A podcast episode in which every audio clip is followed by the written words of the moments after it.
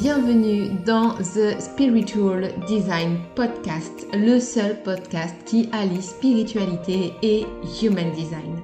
Je suis Lydia, coach en business énergétique et en human design et dans ce podcast, je te partage mes connaissances, réflexions et découvertes liées au human design, à l'énergétique, au développement personnel, spirituel et professionnel. Je te souhaite la bienvenue dans mon univers magique ainsi qu'une très bonne écoute. Et sans plus attendre, place à l'épisode du jour.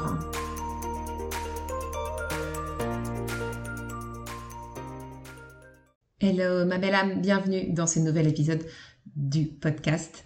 Euh, avant de te laisser avec l'épisode du jour, juste, je voulais te faire un petit aparté pour t'informer que j'ai réouvert les inscriptions à mon mastermind Design My Business. C'est un mastermind pour les entrepreneurs qui ont envie de créer un business vibrant et magnétique euh, dans la joie, dans la fluidité, dans la sérénité. Euh, c'est un mastermind euh, de huit semaines, donc dans lequel on va venir en fait analyser ton human design, mais également celui de ton entreprise et on va en fait venir euh, mettre en interaction vos chartes pour voir justement eh bien où sont vos forces communes, où sont vos talents, quelle est votre mission de vie à toutes les deux et comment est-ce qu'on va pouvoir harmoniser tout ça. Et du coup eh bien créer vraiment une stratégie marketing de communication, comment est-ce que tu vas pouvoir créer tes offres etc etc de façon alignée du coup avec ta mission et celle de ton entreprise. Donc tu vas venir en quelque sorte euh, co-créer en fait avec ton entreprise qui est en quelque sorte ton associé. Voilà, donc ça c'est pour la partie on va dire vision, talent, euh, comment maximiser tes potentiels. Et euh, à côté de ça, on va également venir travailler sur ton alignement énergétique, donc toujours avec ton Human Design et en plus avec ton profil Ayurveda quelles énergies en fait euh, cohabitent euh, en toi et comment est-ce qu'à partir de là on va euh, pouvoir mettre en place une organisation sur mesure pour toi qui va te permettre de mieux gérer ton temps, d'être plus productive, d'être beaucoup moins fatiguée. Hein. L'idée c'est vraiment que tu crées un business dans lequel tu sois zen, tu sois sereine. On va également venir remettre l'intuition au cœur de ton business. Je vais t'apprendre en fait à vraiment à utiliser ton intuition, à utiliser ton énergie féminine pour venir vraiment équilibrer toutes les énergies au sein de ton business. Et euh, eh bien, euh, l'idée ici, c'est bien sûr que tu restes dans des hautes énergies de façon à ce que ta fréquence vibratoire reste très élevée et que tu deviennes encore plus magnétique et que tu attires à toi, eh bien, euh, tout ce dont tu as besoin pour un business florissant, à savoir les clients, les opportunités, les partenariats, les collaborations, etc., etc., etc. Voilà. Donc, euh, je suis euh, trop, trop heureuse euh, de relancer ce, ce, mastermind. Il y a six places disponibles et donc les inscriptions ont lieu jusqu'au 16 octobre et on commence le 31 octobre seulement. Donc, donc voilà, si ça t'appelle, si ça résonne, si ça te parle, si tu as envie de me rejoindre, eh bien, tu sais ce qu'il te reste à faire. Tu trouveras le lien euh, vers le mastermind, donc Design, My Business, euh, directement dans les notes de l'épisode ou bien euh, sur mon site internet www.thespiritualdesigncoach.fr et tu me retrouves également sur Instagram dans, dans le lien de la bio Instagram, donc The Spiritual Design Coach. Si tu ne me suis pas encore sur Instagram, c'est le moment de venir t'abonner. Voilà, sur ce ma belle âme, je te fais d'énormes bisous et je te laisse avec l'épisode du jour. Bonne écoute et bonjour mes et bienvenue sur un nouvel épisode du podcast The Spiritual Design Podcast. Je suis ravie de vous accueillir aujourd'hui. Aujourd'hui, on va parler de Human Design, une fois de plus. Hein, on ne change pas les bonnes vieilles habitudes. Et aujourd'hui, eh bien, euh, je, relance la série euh, d'épisodes que j'avais commencé, euh, ce que j'ai appelé en fait les Vie ma vie. Donc, Vie ma vie de générateur, manifesteur, projecteur, etc. euh, que j'avais commenté, c'était Julie de Julie Hux Coaching qui avait commencé, on va dire, la, la série d'épisodes. Et puis bon, voilà, entre-temps, euh, il y a eu une pause, il y a eu d'autres épisodes invités sur d'autres thèmes et j'avais envie de reprendre ces épisodes parce que vraiment, c'est une mine d'informations, euh, je trouve, extraordinaire en termes d'expérience. Et donc aujourd'hui, j'ai la joie et le bonheur de recevoir à nouveau Mélissa Simono. Bonjour Mélissa. Bonjour Lydia. Alors, on se retrouve à nouveau. Euh, tu as été la première invitée sur le podcast pour parler du HD euh, à hmm. l'époque où je venais de découvrir euh, ça. Donc, j'avais plein, plein, plein, plein de questions. Et du coup, bah, voilà, tu, tu m'avais initié, puis tu avais initié du coup les, les auditeurs, auditrices à cette science extraordinaire. Et aujourd'hui, tu reviens pour nous parler de toi façon HD, puisqu'on va parler de ta vie de manifestor. Et eh Je suis de retour et très heureuse de l'être. Alors, avant qu'on commence à rentrer dans le vif du sujet et découvrir ce que c'est que de vivre la vie d'un manifesteur, est-ce que tu peux du coup juste te représenter brièvement, nous expliquer voilà, ce que tu fais, quelle est ta mission? Oui, avec plaisir. Donc moi, je suis Mélissa. Euh, en tant qu'humaine, euh, je suis quelqu'un de, très, de très curieux, de passionné euh, de grandes questions de la vie, du fonctionnement humain, du bien-être, de la santé naturelle, holistique, des outils, des pratiques, de, grandes découvertes sur le monde, les humains. C'est des, questions qui m'intéressent et qui se manifestent par différents, sujets de prédilection. En tout cas, ce qui réunit, en fait, c'est que j'aime une des choses que j'aime le plus au monde, c'est apprendre des choses et euh, enseigner aux autres. Et donc, ma mission, euh, enfin, ou plutôt une de mes missions, parce que je pense qu'on en a, on a plein, euh, c'est ben, notamment de transmettre le human design dans le monde pour diffuser, pour diffuser ce message de reconnexion à sa vérité, de souveraineté intérieure, d'accueil des individualités, d'amour de soi et d'amour des autres. Yes, je partage totalement ta vision. C'est vrai que le human design, en termes d'amour de soi, c'est un outil qui est juste euh, extraordinaire et qui permet de débloquer tellement de choses. Euh, ok, et comment est-ce que tu en es arrivé en fait euh, au HD à faire ce que tu fais en fait? Quel est un petit peu ton, chemin de vie? J'ai eu un chemin riche qui, d'ailleurs, en apparence et dans mon ressenti à moi à l'époque, n'avait pas forcément de, logique. C'était un peu déconcertant. En fait, j'ai appris après qu'il était euh, super logique, comme, euh, comme d'ailleurs ce que je pense de tout ce que la vie nous propose, même quand ce n'est pas notre logique du mental. Il y a de l'ordre, euh, il y a un ordre et une magie en fait derrière ce qui paraît anarchique. mais concrètement, j'ai d'abord été attachée de presse dans la mode pendant quelques années. En parallèle, j'avais déjà un intérêt depuis très jeune sur la spiritualité, l'ésotérisme, etc., mais sans me plonger dedans vraiment. et c'est seulement d'ailleurs il y a six ans euh, qui a eu un tournant de vie euh, important euh, pour moi, qui m'a amené vers différents outils, différents thérapeutes, vers tous ces rappels intérieurs, parce que pour moi, c'est vraiment des, des rappels, et, et, qui m'ont permis de retrouver progressivement le chemin du ressenti dans le corps, de l'invisible, de l'énergie, tout ça. Donc ça, ça s'est fait en parallèle de, ma, de mes, mes premières vies professionnelles. Puisqu'ensuite, euh, une fois que j'ai arrêté d'être attachée de presse, euh, j'ai collaboré à l'ouverture d'un restaurant bar à cocktail. Euh, puis ensuite, je me suis formée comme coach sportif, puis j'ai un peu exercé. Et finalement, j'ai rencontré le, Human Design qui a donc bah, tout changé, aussi bien personnellement que professionnellement. Voilà mon, chemin. Ok. Et du coup, ça fait combien de temps que tu, que tu es dans le Human Design et que tu... Ça fait quatre ans.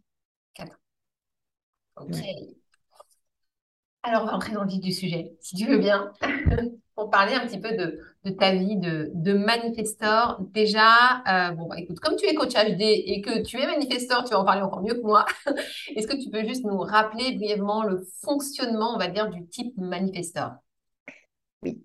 Alors, le manifestor, c'est environ 8-9% euh, de la population. C'est un type qui a euh, différentes caractéristiques. La première, c'est un fonctionnement d'énergie euh, variable en termes de disponibilité et d'intensité énergétique pour la productivité, le faire, l'action, etc. Euh, donc, contrairement aux injonctions du monde dans lequel on vit, qui sont beaucoup autour de la constance et de la stabilité, imposées par la prépondérance des générateurs et des manifesting générateurs dans le monde, 70%, hein, Donc, euh, nous, on rejoint les projecteurs et réflecteurs en tant que manifesteurs avec ce point commun d'avoir le sacral non défini et donc une instabilité, une grande variabilité dans la disponibilité énergétique, en tout cas du point de vue de l'action. L'autre chose qui est importante, c'est que le manifesteur, il est euh, gouverné et dans, un monde idéal, il suit en fait des pulsions euh, et des élans intérieurs qui sont des choses différentes d'idées et d'inspiration et est conçu en fait pour suivre ça en toute liberté, en toute autonomie, en s'affranchissant bah, justement de ce qui existe déjà, parce qu'il y a un côté très naturellement innovant et initiateur et ouvreur de chemin euh, chez, le, manifesteur, avec un grand besoin d'autonomie et de liberté. Euh, il y a une aura qui mécaniquement euh, est assez caractéristique en termes d'impact et de ce qui se passe en fait sur les auras des personnes qui l'entourent, avec une justesse autour du fait que bah, comme ils sont là pour amener des choses, des choses nouvelles et faire les choses à leur manière, il faut bien avoir une aura qui a tendance à dégager le chemin et à écarter l'énergie ce qui peut parfois être mal compris. Donc, ça fait partie de mon processus euh, vers moi-même, en fait, et des, réponses que le Human Design m'a apportées, euh, notamment d'en comprendre, en fait, ce qui se passe mécaniquement et que le mental tort comme du rejet ou des choses comme ça, ce qui sont des choses importantes que le manifesteur euh, doit absolument apprendre à, s'affranchir de ces croyances-là, parce qu'il y a bah, quelque chose d'inévitablement polarisant dans ce que dégage un manifesteur. C'est pas pour tout le monde, mais je, je pense qu'aucun humain euh, né pour tout le monde. Hein. Comme le projecteur a aussi euh, ses générateurs et ses MG à guider, euh, comme voilà, tout le monde a, ses spécificités qui ne rendent pas forcément absolument pas compatibles avec l'intégralité de la population,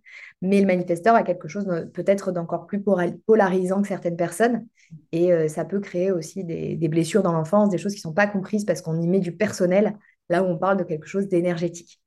Donc euh, voilà, en gros, euh, mon interprétation rapide mm. et globale du fonctionnement d'un manifesteur. Yes, je partage. et du coup. Sans rentrer dans la stratégie et tout ça, mais voilà, mm. pour moi, ça me paraissait là euh, pertinent. Ouais.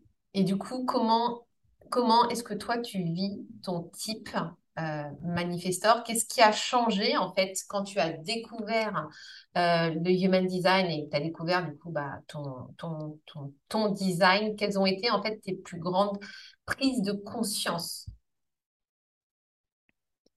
Alors, c'est très difficile, euh, on en parlera sûrement après, mais quand on a une autorité émotionnelle, il y a une intensité en fait qui est tellement forte dans le moment présent euh, qui n'est pas de la clarté, mais qui est de l'intensité et qui fait que j'ai remarqué avec le temps qu'il était très difficile de me replonger dans des, dans des situations données, tu vois, de temps et dire qu'est-ce que je ressentais à cet instant T? Très difficile pour moi de faire ça. Et du coup, ça contrarie énormément mon mental, qui a une grosse mémoire, une grosse capacité de stockage et tout, et qui a toujours envie d'aller remettre exactement le doigt sur, OK, qu'est-ce que j'ai ressenti à ce moment-là? Quand j'ai découvert le Human Design, si je pouvais revivre cette soirée-là, Franchement, je le ferai parce que j'ai la sensation qu'il y a des choses qui m'échappent encore sur quelle a été ma plus grande révélation, qu'est-ce que, tu vois, toutes ces choses-là. Mais c'est du, c'est du mental, tu vois, que tu as envie de hiérarchiser tout ça. Mais, euh, mais euh, donc, difficile de te dire si c'était vraiment ça le premier, euh, le premier élément impactant ou un autre, etc. Mm. Mais pour moi, un des plus importants, ça a été bah, justement cette notion de variabilité énergétique. Tu vois, notamment voilà, au niveau de cette, euh, cette variation euh, intense, avec des moments de push super forts et de, de sensations de puissance extrêmement, euh, extrêmement forts, mm. et des grands moments de down, de besoin de repos, de vide. et déjà, tu vois, plus jeune, moi j'ai été salariée très peu, mais à peine 22 ans, je me demandais comment j'allais tenir une vie entière à ce rythme de travail. Et je me revois en train d'appeler ma mère le soir et de dire, mais je ne comprends pas, là j'ai un dîner après, je suis vidée, euh, comment font les gens, quoi. J'ai 22 ans, comment tu as fait? Comment, comment vous faites? Euh, J'ai pas d'enfant, euh, il y a plein de choses qui pourraient se rajouter là-dessus. Comment je vais faire pour tenir? Et j'étais très jeune et fraîche, tu vois, j'avais 21, 22 ans. Et c'était déjà une grande question. Mmh. J'étais fatiguée, donc je tenais, je tenais. finalement, bon, on ne saura jamais ce qui se serait passé si je m'étais imposé ce rythme plus longtemps. Je suis restée trois ans en tant que salariée. Il y avait des années avant de push, de, de stage, de tout ce qu'on veut. Puis après, ça s'est arrêté. Tu vois, rien que quand j'ai changé de boulot, euh, quand j'ai arrêté d'être salarié et que j'ai travaillé justement, euh, comme je te le disais, à la création, à l'ouverture euh, du bar à cocktail, du resto et tout, c'était pas du tout en salle, donc il n'y avait pas cette intensité-là, mais c'était sur tout le reste du projet jusqu'à l'ouverture, etc. Et bien, ça a constitué pour moi un moment où je suis rentrée, du coup, j'ai arrêté d'aller au bureau, hein, donc j'étais chez moi, je travaillais de chez moi pour la première fois de ma vie. Et en fait, j'ai rien pu faire vraiment quand je m'y replonge. Parce que c'était pas aussi clair. Au début, j'avais dit je serais attachée de presse freelance. Tu vois, je sentais le besoin d'indépendance. Mm. Puis comme je restais dans le connu, moi j'étais dans la mode, bah, je vais faire ça, mais à mon compte, tu vois. Ouais. Et, et en fait, je rien, quoi. J'étais capable de rien. Alors maintenant, je me l'explique par un manque d'intérêt. C'était juste pas ma voie. Et c'était rassurant de dire je reste dans la même industrie. Mais aussi et surtout, je l'identifie là des années après, euh, je pense que j'aurais pu euh, aller jusqu'au burn-out. Et il y a eu un gros, gros besoin de réparation énergétique ensuite. Il y a eu des mois de léthargie, des mois de rien, hmm. parce que j'étais allée beaucoup trop loin. Donc mon corps m'a pas lâché au sens propre, mais pour moi, le burn-out ne nécessite pas forcément l'immobilisation euh, physique. Ça, c'est le cas extrême, tu vois. C'est ça, c'est quand tu arrives au bout.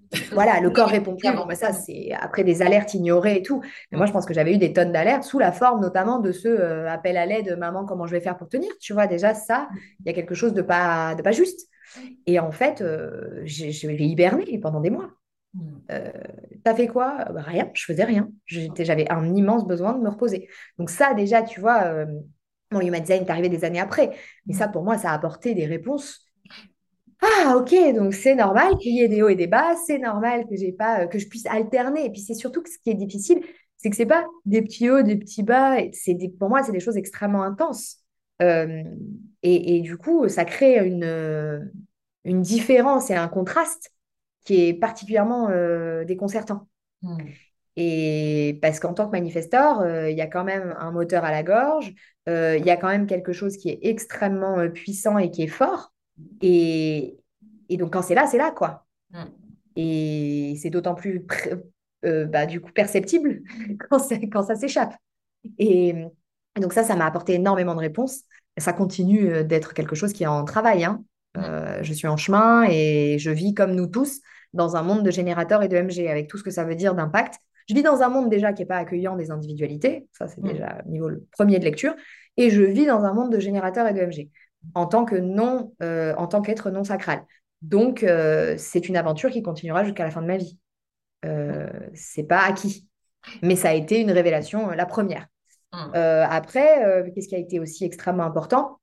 Tout ce qui concerne, tu vois, l'aspect autour de mon besoin d'indépendance, de liberté, ce challenge avec l'autorité que j'avais identifié, avec les règles que moi j'estimais être arbitraires. Euh, bon, ça, je pense que c'est aussi euh, tête et ajna défini, très compliqué pour moi qu'on me dise quoi faire euh, si je comprends pas le pourquoi du comment. donc, en tant que salarié, j'étais déjà très difficile à supporter et moi, il m'était difficile de supporter l'autorité, mes N plus 1, et, etc. Euh, parce qu'il y avait en permanence la réponse pourquoi et comment, euh, mais surtout pourquoi. Mm. Tu peux faire ci, faire ça. Déjà, ça, c'est mm. très compliqué pour beaucoup de gens. Parce que même, tu vois, un générateur ou AMG, euh, tu n'es pas là pour dire, tu es là pour demander. Et un manifesteur, c'est encore autre chose. Donc, moi, tout ça avait le goût de, de, très vite, je prenais tout ça comme on m'impose. Et j'avais déjà énormément de crises de colère euh, dans le milieu du travail, dans mon petit microcosme avec euh, mon partenaire avec qui je travaillais tout le temps en binôme et notre boss, où il y avait une forme d'intimité un peu comme à la maison qui s'était créée. Et ces gens-là avaient très très bien compris comment je fonctionnais. Et même si ce n'était pas forcément facile, parce que euh, bah, tu as un petit être un peu autoritaire à côté, avec beaucoup de leadership alors qu'elle a 20 ans et qu'elle est assistante. Et en même temps, je, remercie encore aujourd'hui, tu vois, ma boss, avec qui on n'a jamais parlé de design parce qu'on s'est perdu de vue. Et puis voilà mais qui avait vraiment su faire la part des choses entre mes qualités de travail euh, et des comportements qui étaient manifestés par le fait que la vie euh, sous autorité euh, salariale, etc., n'était pas compatible pour moi. Hmm. Donc, elle a fait preuve de beaucoup de tolérance, alors que ce n'était pas forcément la personne la plus tolérante que j'ai rencontrée. Et je sais hmm. pas, il y a eu un truc entre nous où elle a fait preuve de beaucoup de tolérance. C'est comme si elle avait compris, tu vois, où la valeur était ailleurs que dans le côté bon petit soldat. Et pourtant, euh, j'étais pas forcément très agréable euh, parce qu'il y avait euh, cette autorité, ces règles dans la boîte en général, mm. et elle, son contrôle et son autorité qui m'étaient insupportables. Donc ça, tu vois, c'est des choses que j'ai quand même assez vite compris parce que finalement, c'était OK à l'école. J'étais très bonne élève et j'ai jamais, j'ai pas souvenir d'avoir souffert des, règles à l'école. Je n'étais pas une élève qui repoussait les limites, machin. L'école, ça allait. Mm. En revanche, c'est dans le monde du travail que c'est parti carré direct. Oui, parce que c'est vrai que quand tu es, dans le système de l'école, en fait, tu es plus passive, on va dire, qu'autre chose. Alors que dans le domaine du travail, on demande justement de passer à l'action. Oui, c'est peut-être ça qui a changé les choses, ouais. Mm. En tout cas, ça a changé vraiment les choses. Euh, j'ai gardé le côté euh, qui a été un peu gênant d'ailleurs, hein, même aimé le côté perfectionniste, le côté élève modèle, le côté voilà. Mais j'ai pas pu faire autrement que de laisser éclater une autre partie. Puis je pense que ce qui a aidé aussi, c'est que moi, je fais partie des manifesteurs qu'on a laissé euh, très libres hmm. au niveau de mon conditionnement familial, tu vois, j'ai pas du tout été contrôlée, empêchée, gênée. du coup, j'ai grandi en fait dans l'expression de ce leadership naturel sur ma vie. Mm. sur mes circonstances, sur mes décisions, avec beaucoup, beaucoup d'autorisation extérieure. J'ai eu beaucoup plus d'autorisation extérieure que finalement euh, le travail que je dois faire aujourd'hui d'autorisation intérieure. Mm. Euh, comme quoi, c'est pas forcément toujours corrélé. Mm. Euh, mais j'ai eu beaucoup d'autorisation extérieure, ce qui pour moi est une immense chance. plus j'échange avec des manifesteurs, puis je vis aussi avec un manifesteur. Donc, je peux aussi faire des comparaisons, qui ne sont pas forcément joyeuses, mais des comparaisons, enfin, je veux dire, pas toujours pertinentes, Mm. mais qui pour moi veulent dire des choses dans mon interprétation. Euh, et en fait, bah, souvent, il y a deux catégories de manifesteurs. Euh, tu vois, tu as ceux qui vont être tellement contrôlés, empêchés, gênés dans l'enfance, de par ce que cette aura dégage et, fait ressentir à l'entourage. Euh, et qui ensuite donnent des adultes souvent qui vont avoir tout un cheminement de retour vers la souveraineté parce que habitude d'être réprimés, tu vois, et de ne pas laisser échapper toute cette nature tout ce leadership, tout, ce, tout cet impact, ou tu as l'inverse, un peu comme moi, alors euh, moi peut-être parfois même dans un extrême, tu vois, même euh, la capacité à supporter le moindre début euh, de, de, règles ou, de, ou d'autorité sur moi, moi c'est presque ça qu'il faut travailler, tu vois, c'est un peu l'autre extrême. Mais du coup, je suis assez chanceuse, je trouve, d'avoir, ressenti cette liberté, bah, pouvoir me continuer de me l'offrir adulte. mais c'est vrai qu'en tant que salarié en entreprise, c'était hyper compliqué. Quoi. Et moi, je suis à mon compte depuis 2013, du coup. Et ça, c'est vraiment un truc qui, malgré les challenges, euh, ça vient avec tout son lot de, de, difficultés, de, d'aventures aussi.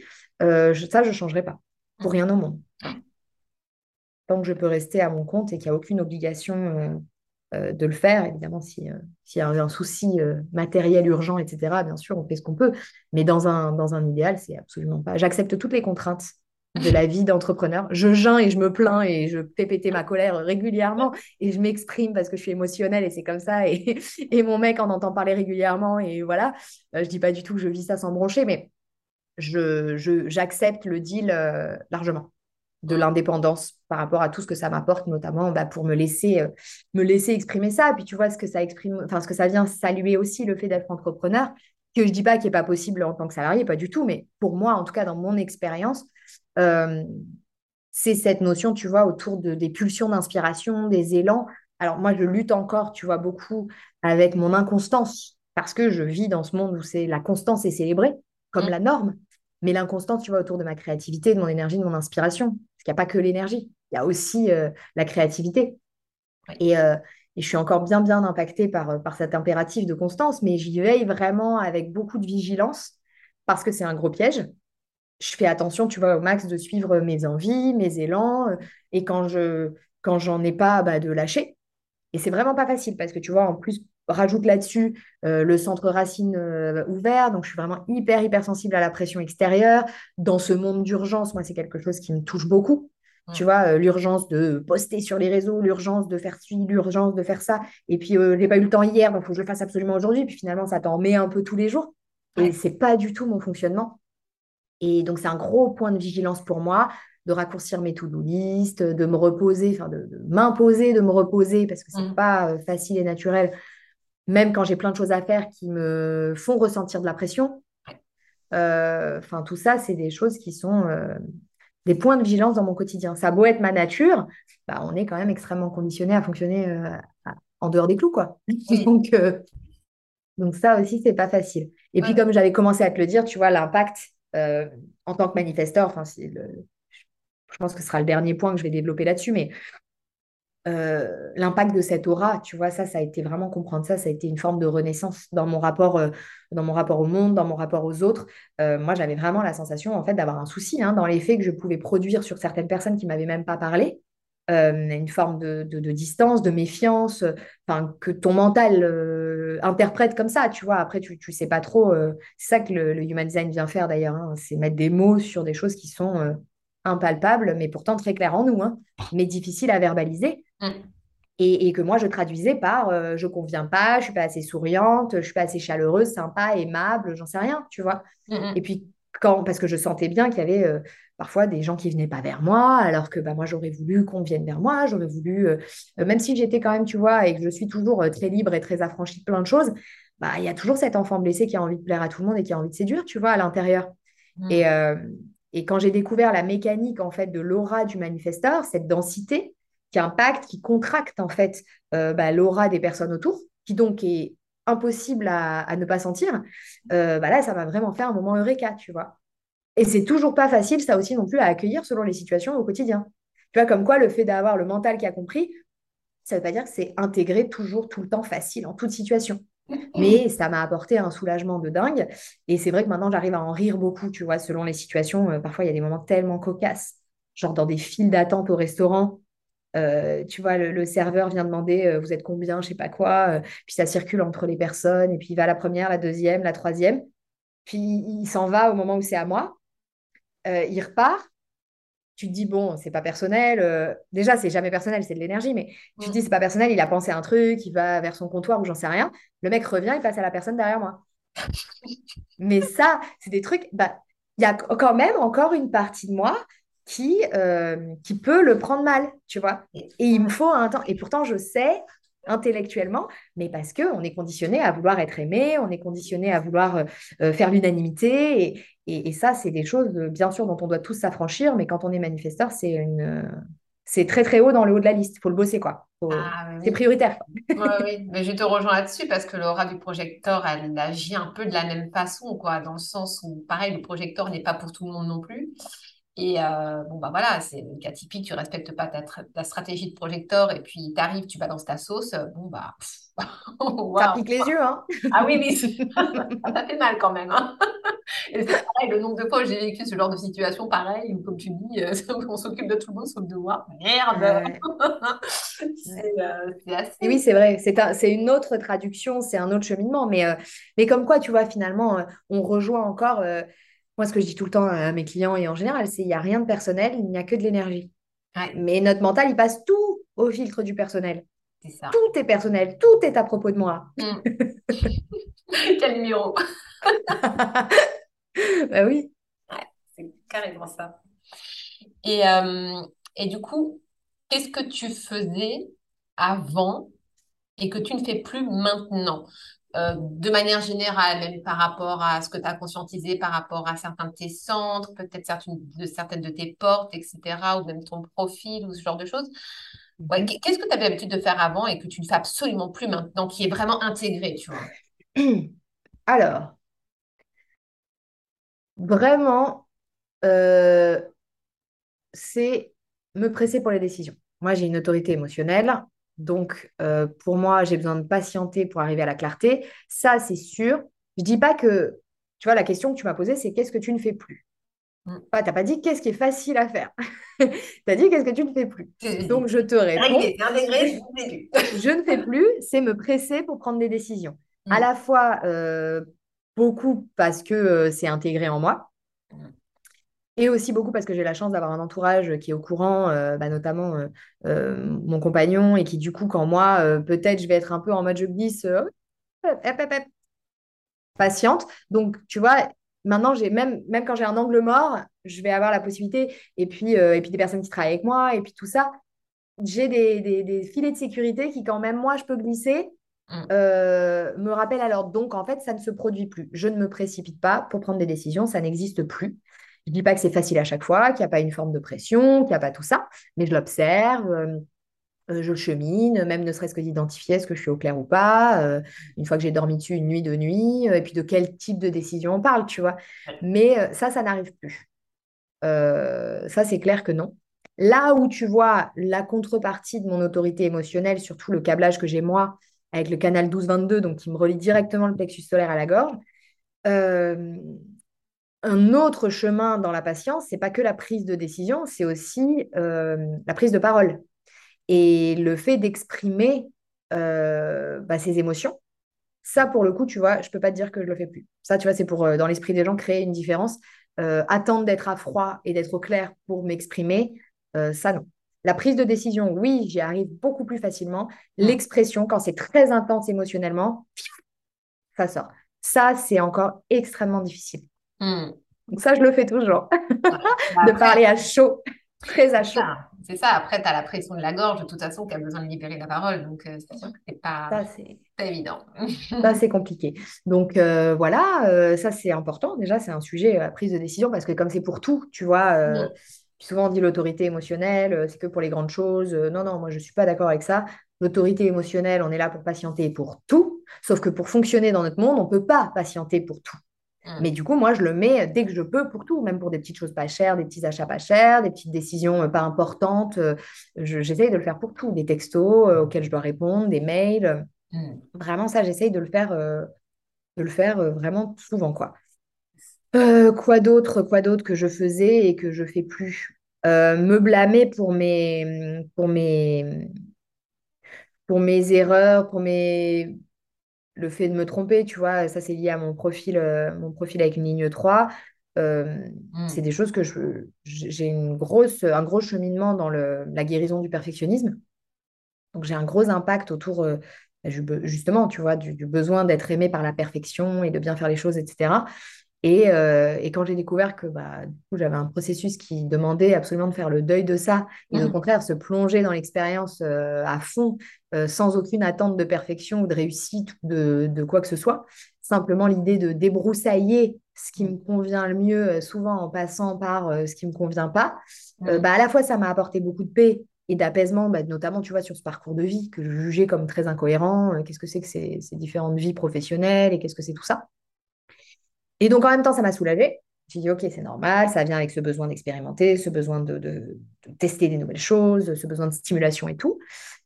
Euh, mais euh, c'est quand même que plus récemment, tu vois, ça fait quand même un moment que je suis à mon compte, c'est quand même plus récemment que j'ose davantage euh, changer un peu la lentille d'observation et être beaucoup plus dans le côté, bon, bah, j'y vais comme un test, quoi. Mm.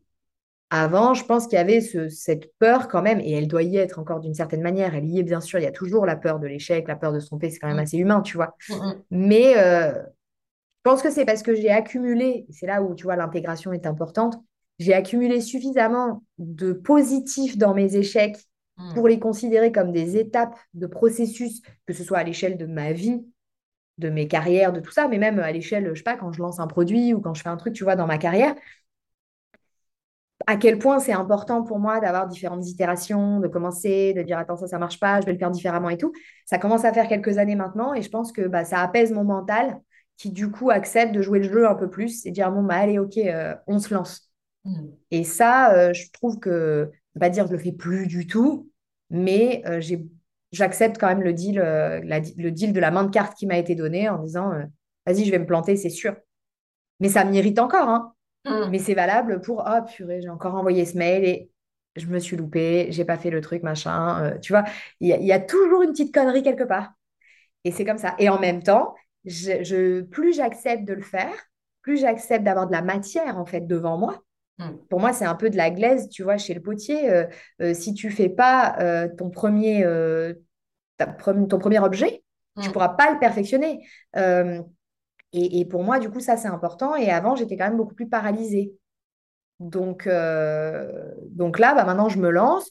Euh, le truc euh, merdouille d'une manière ou d'une autre. Et tout de suite, clac, j'en prends note et j'apprécie le fait de dire, ah, mais du coup, j'ai eu la chance de pouvoir identifier tel ou tel, tel ou tel truc qui soit n'a pas marché pour moi, soit n'a pas marché du tout, soit ça me convient pas.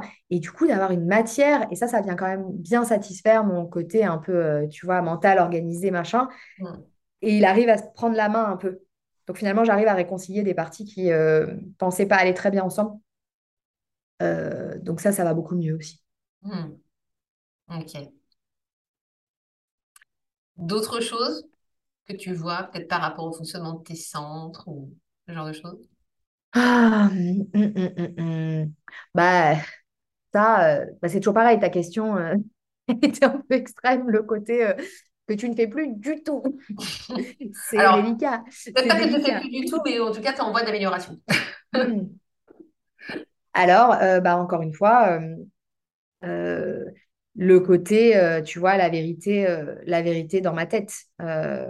J'ai tête ajna définie. j'ai la porte 17 des opinions, donc moi, j'ai des... je sais ce que je pense, j'ai souvent raison, et c'est difficile d'en déroger, tu vois. quand je dis j'ai souvent raison, c'est la perception que j'en ai, hein, tu vois, mais c'est très, très fort pour moi. Et, et d'ailleurs, moi, je vois le Human Design comme un cadeau qui m'a été envoyé pour, pour m'ouvrir à la tolérance, parce que j'ai pas un design qui est forcément dans les potentiels. Euh, le plus ouvert à l'empathie intellectuelle, bah non, par définition, euh, quand ta tête ajna définie, euh, tu rajoutes à ça la porte 17, etc., bon, bah, on est quand même, on est bien dans ce qu'on croit savoir, et puis c'est comme ça, et puis c'est pas forcément autrement, quoi. Et, et le design est venu exploser tout ça en me donnant des clés de compréhension vers, vers l'autre qui n'étaient pas forcément faciles d'accès pour moi dans ma nature énergétique. Hmm. Et, du coup, c'est encore, encore une fois, c'est pour ça que je te disais, euh, c'est pas du tout acquis. Et puis de toute façon, euh, ça, euh, je ne transformerai pas, je n'aurai jamais tête et agena ouvert, je ne serai jamais en pâte intellectuelle. Ça n'arrivera pas. mon empathie est ailleurs, mais ma, mon ouverture vraiment dans le ressenti, prendre l'autre, ça se fera jamais dans le, dans le mental. En revanche, ce que je travaille, c'est d'accepter qu'il y a plusieurs vérités, d'accepter tu vois, ça, c'est des trucs qu'on a trouvés euh, avec mon compagnon, qui lui est complètement ouvert euh, là-haut. Euh, et pour moi, c'était absolument une agression que quand je lui affirme quelque chose, puisque quand on a notamment Ajna défini, on est fait quand même pour avoir des certitudes. Ce qu'il faut éviter de faire, c'est de les appliquer à tout le monde. Ce qu'il faut éviter de faire, c'est de penser que c'est la vérité. Mais il y a quand même quelque chose, tu connais ça, qui est, qui est naturellement enclin à la certitude. Et c'est pas, c'est pas mal, hein, en fait. Hein, c'est notre fonctionnement. Mm. Mais du coup, pour moi, c'est d'une violence extrême quand je suis à fond dans un truc et que j'affirme avec beaucoup, il y a de la fermeté qui vient avec ça. Euh, moi, c'est ma nature. Et donc, en fait, quand j'affirme quelque chose, je mets pas toujours les formes du c'est vrai pour moi, ta, Et donc, ça peut heurter certaines personnes qui le pensent comme une vérité absolue. Et là, je progresse beaucoup, tu vois, sur le mettre un petit peu plus les formes. Ça, c'est ma vision. Enfin, tu vois, de remettre le truc euh, de façon plus juste, plus riche. Mm. Et, tu vois, euh, typiquement, moi, pour moi, c'est très compliqué si j'affirme quelque chose et qu'on me dit euh, euh, Ah non, non, pas du tout, il y a cet autre angle et que je t'ai rien demandé. T'as mm. pas pu imaginer que c'était comme si Bah non, parce que pour moi, il n'existe que à cet instant T, dans cette perspective, que cette énergie-là, mm. que cette vision-là. Et en fait, on a appris beaucoup, ça, ça a été une des révolutions avec, mon, avec mon compagnon, justement, qu'il attende que je le sollicite pour m'ouvrir un peu l'esprit. Euh, et que moi, je mette un peu plus les formes sur, c'est pas forcément que la façon dont je le vois, mais euh, on est extrêmement complémentaires là-dessus, mais il faut absolument avoir la formule magique avant. Sinon, la complémentarité, on ne peut pas en bénéficier dans cette différence fondamentale de vision du monde. Hmm. Parce que pour lui, tout est possible, et pour moi, à un instant T sur une situation, souvent, une seule perspective est possible. Et c'est normal. Ouais. Ouais, je, comprends ce que tu veux dire parce que bah, moi j'ai la même configuration de couple. Mhm. Euh, moi je suis comme toi, tête et âge indéfini, et mon mari il est tout ouvert ouais. Euh, au niveau des deux centres. Et du coup, euh, c'est alors c'est pas c'est pas tant par rapport à l'ouverture, etc. Mais effectivement, il me dit souvent que je suis fermée d'esprit. Oui, bah oui. oui, je l'assume. Et comment faire? C'est normal. C'est normal pour nous. Mais par contre, je trouve la différence majeure qu'il y a entre nous, et c'est vraiment lié au fonctionnement, je pense, de toute façon, de, de nos centres, c'est qu'effectivement, moi, je vais je vais être limite hyper experte en, profondeur, mais vraiment sur certains sujets de prédiction, et je vais être mm-hmm. totalement ignorante sur d'autres, alors que lui, en fait, il a besoin de tout savoir. Pas forcément de comprendre en profondeur, mais dès qu'il y a une question qui arrive en tête, il a besoin de savoir le pourquoi du comment. Et du coup, ce que je dis à chaque fois, c'est mon encyclopédie. Mmh. il y a un truc comme ça, je tout de suite, je pose la question. Ouais, comment ça se fait que ça, que ça, que ça? Alors, des fois, il ne sait, pas quoi. Je dis, je sais pas. Je comment ça, tu sais pas? Mais tu es censé tout savoir. Mmh. on rigole avec ça, tu vois, parce que bon, bah, voilà. Mais c'est vrai que le mode de fonctionnement est, est, vraiment complètement différent et c'est drôle à mmh. voir, en fait.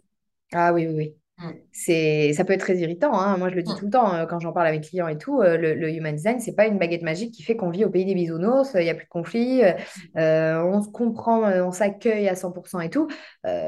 moi, j'ai, une bonne connaissance des, configurations possibles et de comment ça se manifeste et tout ça, qui est bien sûr en, constante, en constante progression. Mais eh ben, malgré tout, c'est pas pour autant que c'est pas irritant, tu vois, ou que c'est pas challengeant. Mm. Mais comme le mental aime bien comprendre, quand il comprend, il peut baisser un petit peu en intensité, etc. Et ça ouvre des portes qui n'auraient pas forcément été, en tout cas dans mon cas, je pense que Bien sûr, il n'y a absolument pas besoin de connaître son design pour, euh, pour se réaligner. Euh, c'est un accélérateur. Il y a des tas de gens qui sont hyper alignés et qui n'ont jamais entendu parler du design et qui, ça croisera jamais leur route. moi, dans mon cas, je pense que c'était c'était important pour gagner beaucoup de temps, beaucoup d'apaisement, notamment à ce niveau-là, au niveau de l'intensité intellectuelle. Pas mm. que, hein, mais quelque chose de très fort là-dedans qui rendait peut-être un peu plus difficile de comprendre l'autre. Mm. Et on est venu m'apporter le plus beau cadeau qui, enfin, il n'y a pas plus riche pour comprendre l'autre, quoi. Mm. Ah Donc, euh, après, il faut l'intégrer, faut, voilà, mais mais il y a quelque chose de très fort là-dedans. Puis là, tu vois, il y a un autre truc qui m'est venu, puisqu'on parlait un peu des, configurations proches et de couple. Euh, tu vois, moi, j'ai le, centre G, donc euh, relié à la gorge. Et il y a avec ça, bah forcément, une expression qui vient en partie, puisque je m'exprime aussi de mes émotions, mais il y a une grosse partie qui vient de, de qui je suis, quoi. Et, ça, sur un manifestor, tu vois, ça peut rendre encore plus challengeant le côté si on n'adhère pas à, ce que je dis ou à ce que je même dans une phrase bateau, etc. C'était des choses qui étaient très compliquées pour moi de comprendre pourquoi ça faisait aussi mal. Pourquoi j'avais l'impression que j'étais euh, entièrement rejetée, mmh. ou même pas des choses forcément que tu dis, des choses que je dégageais. Et tu vois, notamment, on retrouve cette histoire de Laura. Mmh. Et il y a cette vulnérabilité, en fait, à la critique, qui est tout un chemin, en fait, d'accepter que euh, déjà, je ne suis pas ce que je dis. Euh, premièrement, je ne suis pas ce que je fais. En tout cas, je ne me résume pas à ça, même si pour moi, ça prend un chemin qui... Tout ce que je fais, tout ce que je dis vient du plus profond de mon être. Donc, tout ce que j'exprime dans le monde, tout ce que je matérialise vient du plus profond de mon être. Donc, c'est difficile de ne pas penser que tu fais qu'un surtout quand c'est bien certain là-haut, tu vois, que c'est comme ça que ça fonctionne. Mm-hmm. donc, euh, donc du coup, c'est euh, c'est un challenge. Euh, mais ça aussi, ça, ça, a permis de, de, m'apaiser là-dessus. C'est normal que pour moi, ce soit aussi compliqué parfois de dire bah, certaines personnes ne voient pas du tout les choses de la même manière que moi ou n'adhèrent pas du tout à ce que j'ai dit ou à ce que je fais ou à ce que je... Voilà, et c'est OK. Mm. Mais c'est normal aussi que ça soit, que ça pique, quoi. Mm. Complètement. je te rejoins tellement dans ce que tu dis. En ce moment, je suis en, formation euh, pour être coach euh, certifié, en fait. Et donc, euh, bah, forcément, j'en suis au tout début. Donc, on apprend vraiment les bases du postulat du coaching, etc., la posture de coach. Et quand on m'a vraiment expliqué c'est quoi un coach, euh, non, mais tu n'es pas là pour te mettre à la place du client, tu n'es pas là pour lui trouver des solutions, tu n'es pas là pour euh, lui, mettre sur des pistes ou quoi, tu es juste là en fait pour lui poser les questions qui vont lui permettre de d'avoir ses propres prises de conscience et puis de, euh, de, de, faire les choses à sa façon parce qu'il a sa propre vision des choses et sa propre réalité qui s'est construite à travers les fuites de son ego, etc. Et eh bah ouais, ça pique, je te confirme. Et il y a du boulot par rapport à ça parce que voilà, moi qui, voilà, bah, comme toi, Ajna défini, donc euh, j'ai vraiment euh, une certaine façon de voir les choses, etc. Et puis je suis plus euh, voilà en mode enseignement, mentorat. Et là, d'un seul coup, mettre la casquette de coach où on me demande de faire l'exact opposé de ce que je fais en temps normal et de, et de comprendre que mes coachés peuvent avoir une vision différente des choses ouais, c'est effectivement, c'est très, très challengeant. Ouais. Mais bon, ça aide au moins d'avoir la mécanique derrière, le pourquoi c'est challengeant, tu vois, plutôt que d'être là euh, à se flageller. Euh, bah, D'autres y arrivent mieux, pourquoi ils y arrivent mieux, pourquoi un tel arrive mieux à se mettre à la place des autres. Enfin, moi, si j'avais pas cette grille de lecture, je pourrais passer ma vie à me demander euh, mon mec, il comprend mieux le monde que moi, hein, enfin, très, très concrètement, tu vois. Euh, pourquoi il ressent les émotions des autres, pourquoi il est beaucoup mm. plus comme ci, comme ça. Enfin, je, je, pourrais pas imaginer un monde où on peut pas se projeter, tu vois. J'ai rencontré le Human Design, c'est comme ça, et je ne sais pas où j'en serais sans ça, et ce serait sûrement très bien, tu vois. Mais, euh, mais je me pose beaucoup de questions sur ça, sur euh, comment ça serait, tiens, parce que pour moi, c'est un, soutien énorme, cette, cette grille de lecture, en fait. Oui, complètement. Mm, mm. Yes.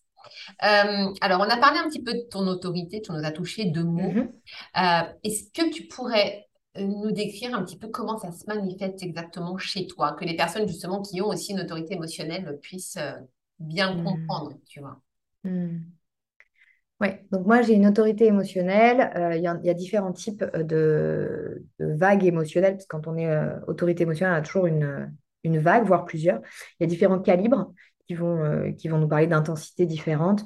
Mmh. moi, j'ai la plus intense qui puisse exister, c'est la vague, la vague individuelle. Donc moi, j'ai le canal 12-22. Mmh. Donc c'est profondément émotionnel. C'est, on parle de quelque chose d'une intensité extrême, aussi abrupte, enfin aussi bien dans les hauts que dans les bas. D'ailleurs, moi, avant le, Human Design, euh, je me, suis souvent demandé si j'avais pas un côté, euh, peut-être un fond dépressif, tu vois, mmh. euh, pour ressentir souvent autant de mélancolie, cette sensation lourde de, de nœuds dans le plexus, ce vide, de voir les choses en noir, que ça me vide de mon énergie aussi à ces moments-là, que ce soit un peu corrélé, tu vois. Mmh. et bien sûr, je prenais des décisions sous le coup des émotions constamment. Euh, et, comme je te disais, bon, bah, je, parlais à chaud, euh, ça c'est en progrès, ça c'est pas encore, encore fait. Et, euh, et en fait, bah, 12-22, c'est les émotions à la gorge. C'est vraiment de l'art pour moi d'être, d'apprendre le contrôle de soi, tu vois, mmh. d'apprendre à gérer ça. Et, et donc, bah, en tout cas, comme je te disais, bon, maintenant, en matière de décision, je prends le temps vraiment quasiment pour tout. je laisse infuser. Mm. pour la plupart des choses, même des petites choses qui pourraient paraître pas très importantes. Et c'est vrai que j'ai développé une, grande, grande confiance en mon fonctionnement, dans le fait que les bonnes opportunités pour moi, bah, c'est celles qui seront euh, juste quand je serai au clair, euh, pas celles qui me paraissent juste là, maintenant, tout de suite, dans l'intensité euh, et la couleur de, mon émotion sur le moment. pas forcément ce que mon mental en pense sur le moment aussi. Et en fait, je l'ai suffisamment constaté, tu vois, ces revirements euh, imprévisibles qui surprennent mon mental, tu vois, pourtant plein de, plein de certitudes et plein de, être persuadé de, savoir. Parce que moi, souvent, non, mais là, je le sens très, très fort, c'est sûr que ça va rester comme ça, c'est sûr que ça va pas bouger. Cette perspective, cette sensation vis-à-vis d'une décision ou de quelque chose, ou d'une situation. Et parce que c'est pas que pour les prises de décision, hein, à tort, on parle d'autorité que pour ça, mais c'est pour aussi la perception, l'intégration des informations. Moi, quand j'apprends quelque chose, il faut que je le sois au clair et ça va prendre du temps, tu vois, en fonction du moment euh, où j'étais, enfin de l'endroit où j'étais sur ma vague quand j'ai reçu l'info. Mmh. Euh, bah, il va me falloir euh, du temps pour le digérer et pour en percevoir la richesse, tu vois, il faut le digérer, comme tout, comme tout, les décisions, les perspectives et tout ça. Et, et donc ça, ça, ça se manifeste bah, encore aujourd'hui. Hein, tu as, beau, euh, beau euh, comprendre la mécanique, euh, ça n'atténue pas la vague, mais ça atténue, enfin, ça atténue pas la vague, mais ça atténue en fait le. Pour moi, je n'ai jamais accouché, tu sais, mais quand on parle souvent de plus tu t'inquiètes, plus tu paniques, plus tu commences à. Tu vas accroître en fait la douleur, tu vas, au lieu de la surfer, tu vois, c'est, on parle aussi de vague dans l'accouchement. Et, et plutôt que d'aller avec la vague, si tu essaies de résister et d'être contre, euh, tu vas beaucoup plus souffrir. Et donc, mais ça change pas, ça, ça change ta perception, mais ça change pas euh, au niveau, je pense, euh, déclenchement nerveux, l'intensité de la contraction. Peut-être. Moi, en tout cas, j'ai pas la sensation que ça change l'intensité de ma vague, mais ma perception de, du fait que c'est normal, du fait que je vais en ressortir, même quand c'est sur le moment, ça me paraît extrêmement incertain, le fait d'en ressortir. Euh, comme je te disais, tu sais, quand tu es une autorité émotionnelle, en fait, tu vis tellement les choses fort avec une empreinte tellement forte au présent qu'en fait, il est très difficile de se connecter à d'autres moments. C'est comme si tu étais dans ton espèce de tunnel. En tout cas, moi, ça me fait ça. Comme dans mm. cette espèce de tunnel de l'instant T. C'est pour ça que c'est difficile de te dire ce que je ressentais euh, il y a quatre ans quand j'ai découvert le design, qu'est-ce qui était le plus fort, la plus grande révélation ou quoi. Mm. Et en fait, euh, aujourd'hui, ça me le fait encore. Et du coup, tu oublies que tu en es ressorti, même s'il y a une partie de toi qui le sait. Ah oui, c'est familier. Ah oui, je connais. On panique pas, ça va revenir. Il y a un truc qui t'emporte qui est tellement présent et tellement fort qu'il y a encore cette croyance de c'est mon nouveau normal. quoi. Je suis comme ça, je vais rester comme ça, tout est dark. Euh, et ça demande beaucoup de, d'expérimentation, de travail et, d'indulgence avec soi-même mm. que de, de patienter, de dire de toute façon, c'est toujours remonté. Donc ça remontera, même si j'ai là, j'ai la sensation. Et puis j'ai le droit de penser que ça remontera jamais. Mm. Donc, bah voilà, là, je pense que ça remontera jamais. Et puis, qu'est-ce qui me ferait du bien maintenant? Euh, Annuler mes rendez-vous, euh, faire des trucs qui me font plaisir, j'ai pas envie de parler, ou alors j'ai envie de parler, mais à certaines personnes, etc. Euh, et puis, et d'honorer ça au maximum. Et ça, ça aide. Et ça, quelque part, inévitablement, ça diminue la sensation d'intensité, ça diminue la longueur. Hmm. Et, et, en ça, ça a quand même beaucoup changé. Puis c'est comme pour tout, tu vois, quand tu as mal quelque part, euh, tu comprends pourquoi tu as mal, ça va mieux. Il y a moins d'inquiétude. Oui. Mm. Euh, bah là, c'est pareil. Donc, tu comprends pourquoi tu ressens ce que tu ressens, euh, sans essayer d'y chercher du sens, parce que ça, c'est important, euh, au sens qu'est-ce qui m'a fait me sentir comme ça? Non, il n'y a pas eu un. Il n'y a pas forcément, en tout cas dans, dans ma vague à moi et dans mon fonctionnement, il n'y a pas un déclencheur extérieur. Mon mental cherche à le trouver. Et si je cherche bien, je vais trouver. Parce qu'il y a toujours une raison de, de- de- d'être mal. Mais en fait, il n'y a rien. C'est vraiment un, mécanique, un mécanisme énergétique qui est à l'œuvre Ouais. indépendant, c'est pas le cas pour forcément toutes les vagues émotionnelles, mais la mienne, indépendant de tout ce qui se passe à l'extérieur, euh, le plus souvent, va euh, me projeter, euh, va me projeter à un endroit, et puis, euh, et puis moi, je me retrouve là, et, et- et ce que je cherche, c'est pas à comprendre ce qui m'a amené là, Mm. c'est à dire, OK, il y a cette mécanique, c'est bon, on se calme, quoi. Et, et ça, c'est un, soulagement quotidien. Après, comment ça se manifeste? euh, Là, je te parle de, de phases très, très intenses, qui sont plus, du coup, pour moi, plus faciles à identifier. Aussi Mm. bien dans le haut, dans l'intensité euh, de la joie, de la passion, de l'euphorie, tous ces moments-là où je suis euh, extrêmement portée vers le haut, extrêmement stimulée et dans une excitation et dans une charge émotionnelle haute. Après, je sais qu'il y a quelque chose qui s'opère, mais j'ai beaucoup plus de mal à le sentir, enfin en tout cas à le verbaliser avec clarté euh, sur des petites vaguelettes du, du quotidien, tu vois. Euh, mais j'arrive plus à le sentir, pas forcément dans l'instant présent, mais si par exemple je vais patienter pour répondre à un mail que j'ai reçu le matin, j'arrive à me dire, tiens, là, qu'est-ce que ça me fait sentir? Ok, il y a quoi? Il y a un nœud, il y a un machin, là, là. Je vais attendre, j'y pense plus, Et j'ai du mal à identifier ce qui se passe pendant ce laps de temps. Et puis, je reprends le mail ou je reprends le dossier ou je sais pas quoi, et je vois que ça a complètement bougé. Mm. Donc, c'est plus dans la possibilité de constater l'avant et l'après que vraiment te décrire le pendant pour ces petites choses-là. C'est plus facile de décrire ce qui est vraiment plus intense. Mm. Voilà. J'espère que ça éclaire un petit peu quand même. Ouais, Ça répond à ta question? C'est ça, c'est la question que j'allais te poser justement parce que quand on a une vague émotionnelle, enfin quand on a une, une, une autorité émotionnelle, effectivement, on dit toujours, voilà, il faut attendre que la vague soit passée pour prendre une décision. Et c'est souvent la question justement que les personnes se posent, euh, c'est comment je fais une fois que ma vague est passée, euh, à quoi est-ce que je me fie au niveau de mes ressentis, Mhm. etc., pour Mhm. pouvoir prendre ma décision en fait et trouver la bonne réponse. Bah pour moi, c'est une sensation euh, de, de neutralité, en quelque sorte. C'est-à-dire que moi, mon état euh, naturel, il est très souvent chargé émotionnellement. Soit c'est haut, soit c'est bas, c'est excité, c'est intense, c'est chargé. Et le travail, c'est d'aller détecter les moments beaucoup moins chargés, beaucoup moins intenses. Donc pour moi, tu vois, par rapport à comment je fais une fois que la vague est passée. Mais déjà, pour moi, ça, c'est une question du mental. Euh, identifier et se connecter à ce que tu ressens régulièrement, que ce soit en tenant un journal, que ce soit en prenant euh, trois pauses par jour de cinq minutes pour respirer et faire un scan corporel. Enfin, il y a plein de choses qui peuvent être possibles, qui vont parler à certaines personnes et pas à d'autres. Mais d'être capable d'identifier ou de t'entendre aussi. Moi, ce qui m'aide, c'est parce que je m'entends parler, parce que c'est relié à la gorge. Donc, du coup, je vais m'entendre la façon dont je parle de quelque chose, etc. Et je vais voir l'intensité. Est-ce que je suis très excitée? Est-ce que c'est plus neutre? Est-ce que c'est chargé, etc. Et, ce que je cherche, c'est pas ah bon, bah voilà, la vague est passée, qu'est-ce que je fais? Ça, pour moi, c'est pas juste dans mon processus. Euh, pour moi, c'est la connexion à mon corps un petit peu en permanence, même si je sais pas le verbaliser, l'expliquer et que je saurais pas te dire exactement ce qui se passe. C'est cette connexion un peu en check-up permanent qui me permet d'identifier, tiens, c'est pas qu'est-ce que je fais une fois que la vague est passée, c'est tiens, la vague est passée, c'est déchargé, il y a eu le haut, il y a eu le bas, ça a pris le temps que ça a pris. Est-ce que je suis nerveuse? Non, pour moi, la vague est passée, c'est il y a moins de nervosité. Ah ben là, maintenant, quelle est ma posture par rapport à telle ou telle décision?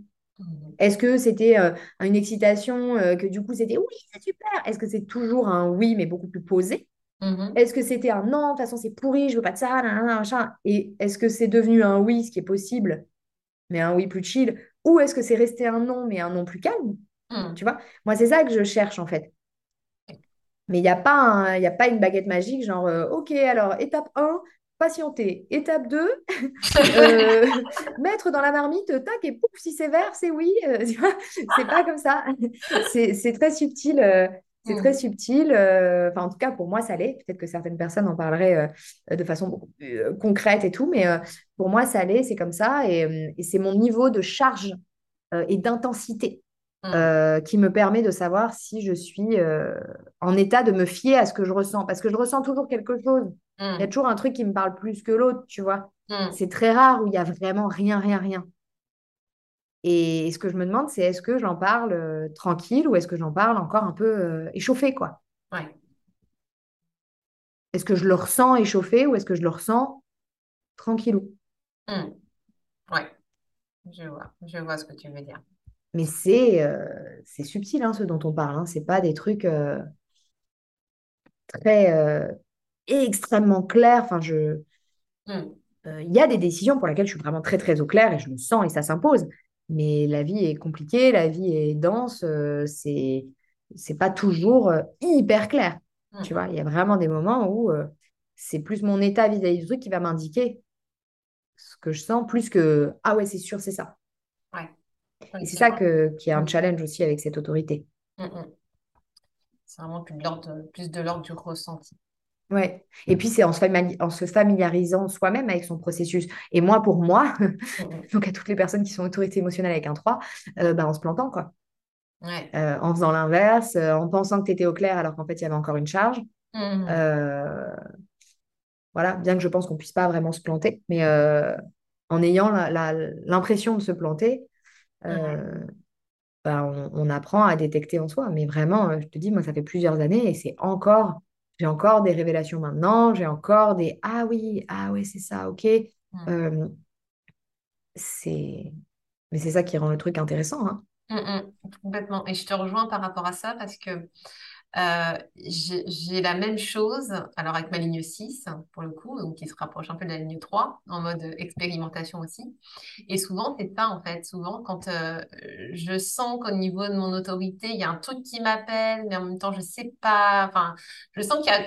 Alors, à chaque fois, je me dis, je sens qu'il y a a comme un truc qui coince quand même. Et à chaque Ouais. fois, euh, j'y vais quand même, tu vois, je teste, machin, et puis, oh, poum. Et puis, en fait, je me suis plantée et je me dis, je savais qu'il fallait pas que j'y aille. Et à chaque fois, je me dis, note à moi-même, la prochaine fois que je ressens un truc qui coince, je n'y vais pas. Mais, mais ouais, c'est exactement ça. C'est vrai que c'est là que tu vois aussi l'influence effectivement du profil. euh, comment est-ce que ça va, ça va jouer aussi par rapport à l'autorité. Mm. Mm. Ouais, c'est intéressant, c'est intéressant. Justement, en parlant du profil, tu nous as parlé un petit peu de ta ligne 3 déjà tout à l'heure. Donc toi, tu profil 3, 5, donc 5 en ligne inconsciente. Mhm. Comment est-ce que tu, tu vis ton profil, donc bah, du coup ta ligne 5, puisque tu ne nous as pas encore parlé, et comment est-ce que tu l'utilises aussi euh, dans, dans ta vie, que ce soit au niveau professionnel ou peut-être dans ta vie personnelle? Comment est-ce que tu le ressens? Comment tu ressens les choses par rapport à ça? Mm. Euh, alors, ben, moi, déjà, en tant que 5, euh, le fait de vivre dans un champ de projection, c'est quelque chose qui était extrêmement clair pour moi quand j'ai lu ça. Beaucoup de gens pour qui c'est très nébuleux. Moi, j'ai lu ça et tout s'est emboîté. J'ai une compréhension qui s'est enrichie ensuite euh, sur le, sur le chemin, mais euh, j'ai eu une première compréhension euh, extrêmement nette, extrêmement claire de ça et de comment ça se manifestait pour moi, euh, que ce soit sous la forme d'attente euh, placée sur moi, la sensation de potentiel de, la peur de, déception, puis surtout quand c'est marié avec le 3, tu es observé, tu es scruté, il y a des attentes placées sur toi, et puis toi, tu as un processus où tu vas te planter allègrement euh, et qui peut déboucher sur une perte d'illusion, tu vois, de l'autre vis-à-vis de ça, parce qu'il s'était construit une image de moi qui n'était pas forcément euh, la bonne dès le départ, tu vois, et d'apprendre à pas prendre ça euh, personnellement, parce que ça me regarde pas, en fait, la, l'image qui se, qui s'est construite, mais du coup, il y a tout ce phénomène, en fait, cette ambivalence entre le 3 et le 5 qui est intéressante et qui est euh, un challenge particulier euh, pour un, pour quelqu'un de perfectionniste, tu vois, en guérison. Mm. Et, et pour autant, pour autant euh, le, le- le 5, c'est quelque chose qui pour moi est incroyable euh, dans, dans ma trajectoire. C'est, euh, de toute façon, je suis amoureuse de mon design en général, hein, donc il n'y a pas de, a pas de souci là-dessus, mais le 5 dans ce, dans ce côté, tu vois, vortex magnétique et, attirant, ça doit faire partie de mon processus aussi, ce qui me permet bah, d'attirer des gens à moi. Dans, dans, dans mes enseignements, dans mes partages, tu vois, euh, euh, il y a quelque chose aussi dans le 5 qui, qui concerne le fait, euh, après il y a mon énergie collective là-dedans, mais, mais d'aller d'aller universaliser, d'aller partager, d'aller euh, euh, impacter en tant que manifesteur euh, à travers notamment des, concepts et des universalisations qui pour moi sont extrêmement importantes. Je suis beaucoup là-dedans. C'est ce que je fais avec le Human Design. Tu vois, j'essaie de le rendre accessible de façon universelle. J'ai pas niché, j'ai pas un truc particulier, un, un domaine ou quoi. C'est ma façon à moi de le rendre, de le rendre accessible, de proposer des solutions concrètes et des outils et c'est ce que je fais. Moi, je rends le human design extrêmement accessible, même si je peux être très perché, que ça a un côté très mystique et tout ce qu'on veut. Euh, il y a un souci de clarté et qui n'est même pas euh, quelque chose que je travaille. C'est quelque chose que je fais naturellement. Ouais. Après, ce qui est difficile euh, et challengeant, c'est, tu vois, dans ce champ de projection, il y, a une, y a une opacité. Et donc, il y a une difficulté à, à me lire, en fait et même dans l'intimité. Donc ça, c'est le deal que j'ai accepté en, venant au monde avec un profil avec un 5, c'est que ça me demande, bah, ça me fait travailler le fait d'informer en tant que manifesteur, tu vois, parce que pour ouvrir une fenêtre euh, sur ce que les autres projettent et pour leur mettre un peu plus de clarté dans euh, attention, tu projettes et puis moi, il y a ma vérité, puis il y a ce que tu, il y a ce que tu ressens et ce que tu vois, et qui parle souvent d'ailleurs plus de l'autre que de moi. Euh, c'est d'autant plus important quand on est un, un manifesteur d'en mettre double couche d'information. parce que je sens bien que les idées se font une idée de moi, de mon travail, de mes possibilités, de tout ça, qui est parfois, mais vraiment sans aucun rapport avec ma vérité. Et c'est valable même dans la plus grande intimité. Ça n'est pas qu'une question d'étranger. Euh, donc, euh, mais tu vois, je le vois beaucoup, je reçois vraiment beaucoup de messages euh, dans, le, dans lesquels, tu vois, je vois, je lis l'effet de ma ligne 5. c'est peut-être mon mental qui, met ça sous ce filtre, hein. après il faut laisser ça, mais euh, ah, mais toi, du coup, tu sauras bien dire que ça, ça, ça, ou toi, ça doit particulièrement parler parce que, et des trucs où les gens pensent me connaître, ou pensent, projettent, en fait, ça se voit.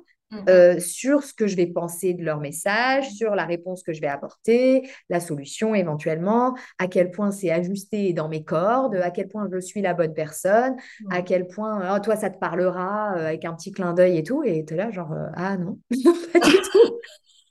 Merde. et parfois, oui, parfois c'est dans les clous. Mais c'est pas parce que la personne ressent ça que c'est dans les clous. Il n'y a que moi qui peux vraiment sentir si c'est dans les clous. Ouais, d'où l'importance, effectivement. Alors, effectivement, toi, par rapport à la ligne 5, mais d'où l'importance aussi par rapport à l'impact que peut avoir le manifesteur d'informer. C'est vrai qu'on n'a pas parlé de la stratégie du mhm. manifesteur. Euh, est-ce que tu peux nous en toucher deux mots? Parce que ça, je sais, la stratégie, c'est toujours un truc qui est un peu compliqué à comprendre. Hmm. Toujours un peu nébuleux. Alors, pour moi, la stratégie du manifesteur, elle n'est pas euh, avant toute chose d'informer, elle est d'initier. Euh, informer, c'est quelque chose qui a été rajouté par-dessus pour, euh, pour que ça se passe mieux collectivement. Euh, mais quand je dis c'est pas sa stratégie première, c'est parce que contrairement à répondre pour le, pour le générateur, le manifesting générateur, attendre d'être sollicité, d'être invité pour le projecteur, mm. ou patienter le cycle lunaire, alors encore plus pour le réflecteur, c'est pas basé sur quelque chose de mécanique chez nous, ça, informer. Nous, la mécanique, c'est il y a des pulsions mm. et il faut, suivre ces pulsions-là dans le respect et dans le filtre de son autorité, donc certains spontanément, d'autres en patientant, etc. Euh, et c'est tout.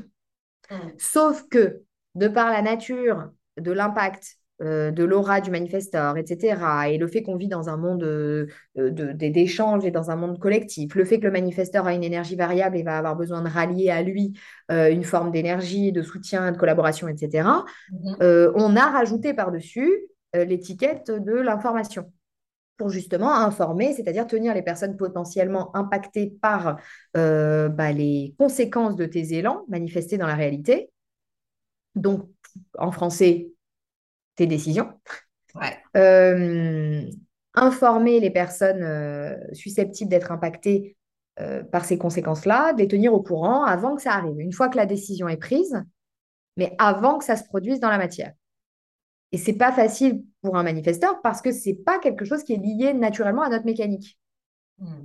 Et qui en plus, selon, on en revient à ce que je te disais, si ça a été des gens qui ont été euh, contrôlés, empêchés, etc., euh, s'installe très souvent une petite façon, ils n'aiment pas trop quand on dit ça, mais euh, moi, comme je suis manifesteur, je me permets un peu de le dire, le petit côté un peu double vie, je dis pas toujours tout ce que je fais, je dis pas toujours tout ce que je pense, parce que on va me gêner, on va m'empêcher, on va me traîner, ici et là ça peut rendre encore plus difficile le fait d'informer parce qu'on pense qu'on demande la permission, alors que bah non, hein, on m'a saoulé à demander la permission pendant 20 ans et à m'empêcher de bouger une oreille.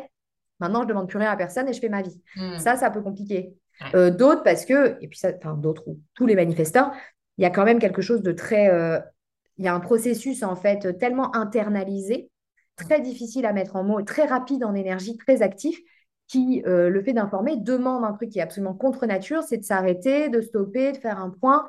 Euh, c'est un peu aller contre la nature. Là aussi, on voit. Ah oui, mais comment si c'est ta stratégie, ça peut aller contre? Parce que c'est pas tout à fait ça, ma stratégie. Parce que pour moi, initier, c'est pas aller contre. En revanche, informer, c'est un peu aller contre. Donc c'est pour ça que c'est pas facile et que c'est nébuleux. La stratégie, c'est toujours un peu nébuleux, mais celle du manifesteur, c'est c'est en partie pour ça que c'est un peu compliqué. Et, euh, et ça, pour le coup, tu vois, moi, j'ai pas eu la sensation que ce soit problématique pour moi.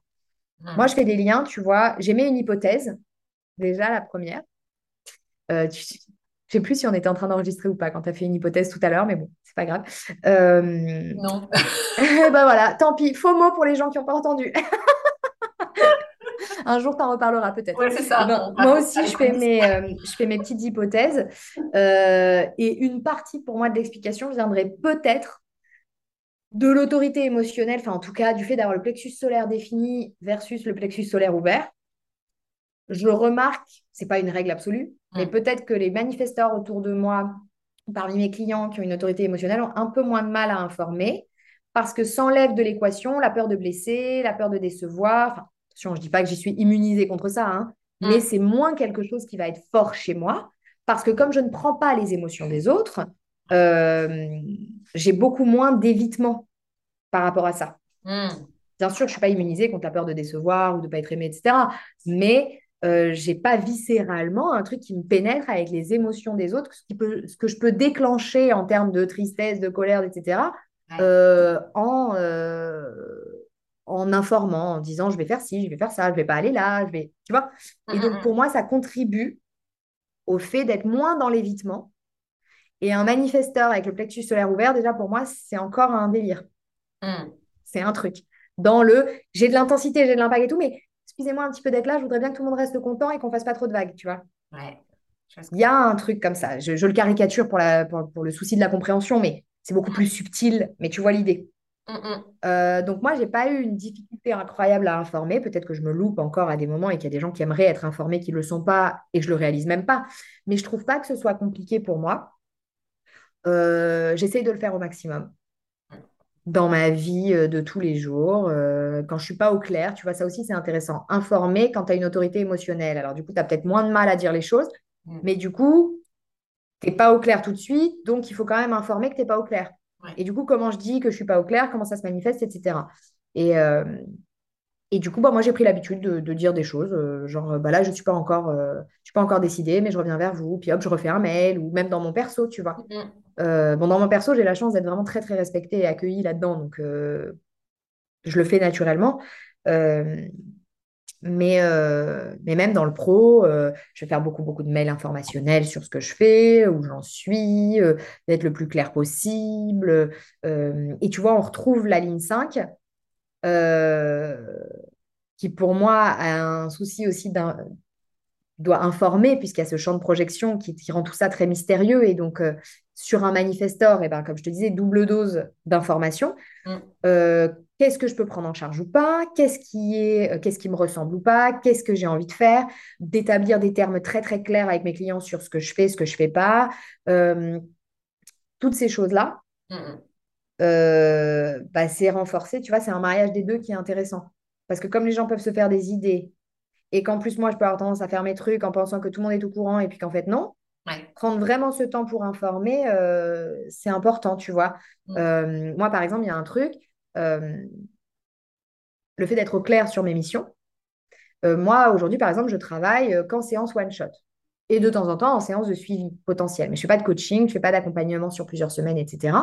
Et ça, moi, ça me permet d'honorer en fait un besoin naturel que j'ai, qui est très ligne 5. J'arrive, je donne des clés, je dénoue des choses, c'est concret, c'est pratique, j'ai un impact Mm. et je repars. Ouais. Je reste pas, moi, dans la relation. Je prolonge pas forcément le lien. Bien sûr, je suis accessible, tu peux me poser une question, etc. Si ça match et que, que je suis d'humeur à répondre, je le ferai. Euh, Si j'ai quelque chose à dire, c'est juste, etc. Voilà. Mais en plus, donc en- avec la ligne 3, le processus relationnel, c'est, tu sais, les liens qui se font, qui se défont, qui se refont. Ça, Mm. c'est tout à fait juste pour moi. Je rentre, je sors. Moi, je tiens pas la main le long du chemin, en fait. C'est pas mon rôle. Mm, Et avant, tu vois, en coaching sportif, quand j'ai exercé, mais moi, voir les gens pendant des mois, des années, euh, toutes les semaines, c'était la mort de mon feu intérieur. C'était la mort de ma passion, c'était la mort de la sensation de connexion à mon impact. Euh, et je comprenais pas. Hein, je pensais juste que c'était parce que euh, j'aimais les débuts, j'aimais les démarrages. Alors oui, c'est vrai. mm. Oui, ça fait partie de la réponse, mais c'est pas tout. Il y avait aussi le fait que pour moi, mon impact, il est jamais aussi grand que euh, quand il est limité dans le temps, à l'usage de cette mission. Et pour certaines personnes, euh, manifesteurs et ou ligne 5 peuvent tout à fait se retrouver euh, leur impact en 12 semaines hein, et ça leur va. Je parle vraiment de mon expérience. Moi, c'est pour ça qu'aujourd'hui, je fais des séances en one-shot. Quand au début, je me suis lancée, je réfléchissais, est-ce que je fais euh, tellement de trucs à dire Est-ce que je fais euh, euh, trois fois une heure et demie, quatre fois Puis je voyais que je faisais des séances de trois heures. Au début, je n'en sortais plus. Enfin, ça arrive encore aujourd'hui, mais je disais, oh là là, je devrais quand même couper le truc et tout. Et puis en fait, je dis, non, non, non, non, non, non. Je veux, je préfère rester sur ma faim. Je préfère, j'ai dit tout ce que j'avais à dire. Euh, j'ai confiance en mon impact sur ce que j'ai exprimé à ce moment-là. Euh, et puis, euh, il y a les séances de suivi qui existent. Et puis, la personne, elle aura intégré. Parce que moi, ça ne m'intéresse pas de revoir euh, la semaine prochaine. Euh, et puis, on se revoit. Elle aura essayé des clés dans sa serrure. Mm. Et puis, elle aura avancé là-dessus. Mais moi, je ne suis pas là pendant que tu testes les clés dans la serrure. Mm. C'est valable aujourd'hui. Nous enregistrons en septembre 2022. Euh, Peut-être que d'autres façons de faire se présenteront à moi et seront juste dans, dans, dans le futur. Mais aujourd'hui, ça, ça vient vraiment s'intégrer dans mon quotidien. Ouais. Mm. Ouais, et c'est là qu'on voit vraiment le différent parce que moi, tu vois, c'est l'inverse. Moi, si j'ai pas de suivi, ça me frustre, tu vois, de ne Hmm. pas voir la personne évoluer. Parce que moi, ce qui me, ce qui me met des, des paillettes dans, dans les yeux, c'est de voir la personne évoluer, se Hmm. transformer, tu vois. Alors, toi, je délivre les informations comme ça, et puis derrière, je sais pas ce qui se passe, c'est ultra frustrant, quoi. Hmm. c'est pour ça que moi, je suis partie justement plutôt sur la partie bah, accompagnement. Euh, et j'avoue que j'ai un gros penchant pour le one-to-one, clairement, parce que voilà, j'ai besoin de, de connecter profondément avec la personne et de sentir que, euh, que la personne évolue euh, grâce à mon accompagnement. Alors, c'est peut-être le besoin de reconnaissance, tu vois. Mhm. Le projecteur, s'il s'exprime de cette façon-là, je ne sais pas, mais en tout cas, c'est vrai que, euh, que ouais, moi, le one-shot, j'ai du mal. Hmm. C'est drôle. Oui. Non, super intéressant. Euh, alors, au sens global, du, du coup, si, si on résume vraiment, euh, Hmm. qu'est-ce, qu'est-ce que t'as apporté en fait le human design? Euh, dans quel domaine de vie est-ce que tu l'utilises peut-être de façon prépondérante ou, ou pas? Enfin voilà, qu'est-ce, qu'est-ce qu'est-ce que Hmm. ça a changé concrètement pour toi? Hum, bah, naturellement, c'est pas facile à limiter, tu vois, parce que pour moi, c'est vraiment, euh, c'est une grille de lecture qui vit en moi. Hmm. Donc, c'est pas quelque chose que j'utilise. Tu vois, je m'éloigne vraiment du mot outil. Euh, parce que pour moi, l'outil va dire je prends, je laisse. Tu vois, je mets mes lunettes, je les enlève, je prends mon marteau, je tape sur un clou, puis après je le pose. euh, je Hmm. prends l'outil en cas de besoin et puis, et puis je le laisse, quoi. Le human design, pour moi, ça fait partie de moi. Ça a été un rappel d'ailleurs, ça n'a pas été un apprentissage. C'est comme si j'avais déjà, moi, ces infos euh, à l'intérieur. Ouais. Euh, et j'ai appris et je continue de l'apprendre avec euh, beaucoup de facilité, de normalité. Et c'est toujours une surprise parce que je suis tellement, et c'est probablement un peu manifesteur, tu vois, je suis tellement dans mon truc. C'est toujours une surprise quand je vois que ça peut être Oh, c'est compliqué. Et je le dis, je le dis, je le sais que c'est compliqué. Mais pour moi, c'est pas compliqué en fait. Et du coup, c'est assez difficile à considérer comme un outil. Pourquoi c'est à l'intérieur, tu vois. Ouais. Après, euh, c'est plus difficile euh, et plus long d'intégrer les choses dans le cellulaire, euh, parce que je suis conditionnée, évidemment, comme tout le monde. Mm. Euh, mais donc voilà, c'est quelque chose qui m'a apporté un apaisement du mental, comme je te l'ai dit, à plein de niveaux. Même si, euh, paradoxalement, et c'est un peu le principe, hein, ça le stimule encore beaucoup trop euh, en mode focalisation intellectuelle à fond et euh, il faut y veiller. Mais en tout cas, ça me donne un fil d'Ariane euh, vers, vers ma vérité, en toutes circonstances, tu vois, indépendamment de ce qui se passe à l'extérieur et dans tous les domaines de vie. Je sais que j'ai une confiance inébranlable dans le fait que je peux revenir à ma guidance, à ma méthodologie de clarté. Mm. Même s'il est difficile de la mettre en mots, même si tout ça, ça a, ça a fait germer beaucoup de confiance. Euh, et puis surtout, bon, bah, comme, un peu comme tout le monde, hein, mais le soulagement, euh, je ne suis pas cassée, tout va bien.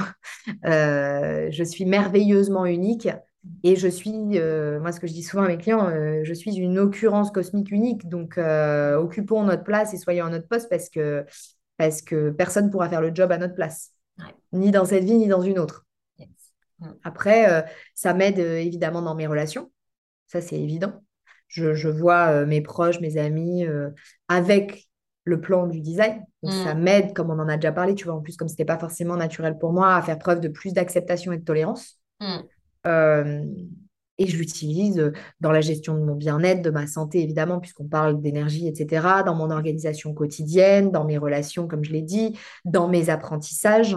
Euh, d'accepter de prendre le temps, tu vois, là où j'ai cette sensation d'urgence, mais en même temps, il faut du temps pour parvenir à de la clarté sur tous les domaines. Euh, dans mon boulot, bon, bah, naturellement, puisque c'est mon travail, mais dans la gestion aussi de mon travail, euh, c'est vraiment dans toutes les sphères, euh, dans toutes les sphères de ma vie. Il n'y a pas de, Il a pas domaine. Une, qui ah, non, plus révélatrice qu'une autre. Et d'ailleurs, en quatre ans, au début, c'était Ah, mais t'en parles tout le temps. Ah, maintenant, c'est même plus une réflexion. Les gens savent que quand je parle, mes amis, etc., quand je parle, il y a forcément ça qui infuse en ligne de fond, même si je ne mets pas les mots même si je leur fais pas un cours en disant parce que du coup tu as ça, on a ah. ça, ça nourrit en fait, et je ne suis pas que ça, euh, j'ai beaucoup plus de richesse en moi que la grille de lecture du Human Design, et heureusement. Mm. Mais ça vient euh, infuser, nourrir euh, l'intégralité de, de, la façon dont je vois le monde et dont je le traduis du coup, quand j'en parle. Tu vois, du... Yes. Ok, super. le mot de la fin, euh, si tu pouvais donner une raison, une seule, de faire son analyse de Human Design. Bah moi, la plus importante, c'est qu'il n'est plus envisageable de continuer à se mentir. Euh, on va pouvoir le faire de moins en moins, hein, avec les énergies du nouveau site qui arrive, qui est déjà en cours de, téléchargement et d'installation hein, depuis quelques décennies, mais mais qui arrive de plus en plus fort pour les personnes qui, nous écoutent. Euh, je fais référence au, passage de 2027, euh, le changement de cycle énergétique, comme on parle de cycle de plus de 400 ans, c'est quelque chose qui n'a jamais été, cette transition n'a jamais été connue sur la planète par les gens qui s'y trouvent actuellement. Euh, et qui va nous demander un niveau de connexion à nous-mêmes extrême. J'ai aucune idée de comment ça va se présenter dans la matière, hein, je suis comme tout le monde. Mais en tout cas, je, sais les, sollicitations qui vont euh, nous être demandées collectivement. Et donc, il est pour moi plus que temps de se reconnecter à soi. Il est plus que temps d'expérimenter avec sa prise de décision juste. Il est plus que temps de laisser ses enfants être tels qu'ils sont sans rien toucher pour qu'ils grandissent libres et souverains, encore davantage que ce que nous, on a pu l'être et nos parents, etc. Il y a un nettoyage. Et pour moi, c'est un outil, euh, euh, on ne peut plus euh, concret, qui nous donne des clés qu'aucune autre grille de lecture ou méthode nous donne avec ce niveau de nuance, ce niveau de finesse. Hmm. Je ne suis pas là pour faire des classements, mais tu vois, par exemple, on entend beaucoup parler dans le milieu spirituel, développement personnel, etc., l'intuition, oh, le viscéral. Moi, je lis des bouquins, je lis tout, tout en anglais. Combien de fois je vois passer You feel it in your guts, tu sais. Mais le gut, c'est le bidou. Ça, c'est le processus du générateur. Donc, du coup, on ah. le lit dans un bouquin qui s'applique à tout le monde. Même quand on est là pour faire le bien, etc., on a besoin de la finesse et du détail du human design aujourd'hui sur la planète. Quand je dis on a besoin, certaines personnes n'iront jamais et c'est très bien. Euh, mais on a, on atteint en fait quelque chose de tellement individuel que l'expérimentation rend encore plus profond et précis. Et donc, euh, bah, moi, désolée pour les personnes qui m'écoutent souvent, vous avez déjà entendu l'image euh, du puzzle. C'est mon grand dada. Euh, on est pour moi un immense puzzle dans l'humanité. Chacun incarnons une pièce qui n'a qu'une seule place. Donc, il n'y a pas de discussion. On ne peut pas être en haut si on est prévu pour être dans le coin en bas à droite. et on va s'abîmer, nous, notre petite pièce à forcer, on va abîmer les pièces voisines. Et le monde a besoin, en fait, maintenant que chacun incarne sa pièce. On a besoin, pour l'ère qui arrive, euh, d'être soi plus que jamais pour, euh, bah, pour traverser ce qui nous attend collectivement euh, et préparer individuellement, à l'échelle individuelle, un monde extrêmement. Enfin, moi, c'est ce vers quoi je. C'est ce que je visualise et c'est ce vers quoi je veux tendre, un monde beaucoup plus juste, plus humain, plus aligné. Et comme ça part de l'individu, mmh. Parce que c'est quoi le monde? J'ai encore eu cette réalisation en séance tout à l'heure, tu vois, ce matin. Le monde est comme si, le monde est comme ça, mais le monde, c'est nous. c'est ça. C'est quoi? C'est pas une force extérieure qui s'exprime. Euh, euh, enfin, c'est pas le grand monstre euh, caché sous le lit, quoi. Le monde, c'est soi, c'est la somme de ces pièces du puzzle. Et donc, comme ça part de l'individu, alors on y va, quoi. Voilà. Donc, si ça peut aider à ça, c'est une raison absolument suffisante de faire, de partir à la rencontre du, human design et de s'observer sous cette, sous cette grille de lecture, quoi. Mmh. Ouais. Voilà, et tout ce que tu disais là, j'avais des frissons de partout. Là. voilà, là, c'est mon autorité qui s'exprime par exemple en mode ouh, oh oui, ça résonne. ouais, complètement, complètement d'accord avec toi. Soyons nous-mêmes. Mm. Euh, J'ai le mot de la fin. Merci, Mélissa, pour ton temps. Où est-ce qu'on peut te retrouver? Alors, euh, on me retrouve euh, principalement sur Instagram. Mhm.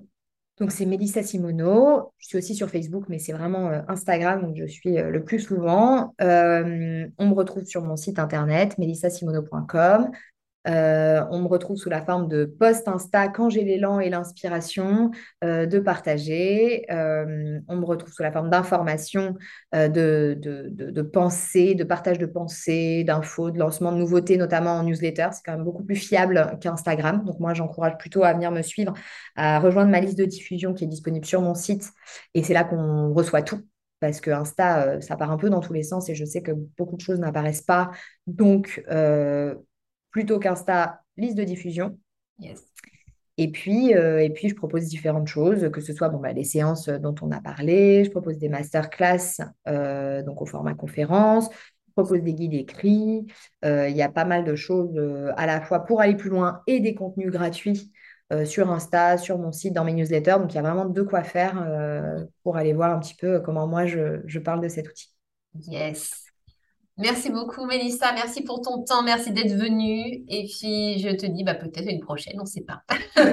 Merci beaucoup, Lydia, euh, de m'avoir offert euh, cet espace, de m'avoir tendu le micro euh, pour m'exprimer sur ces sujets-là.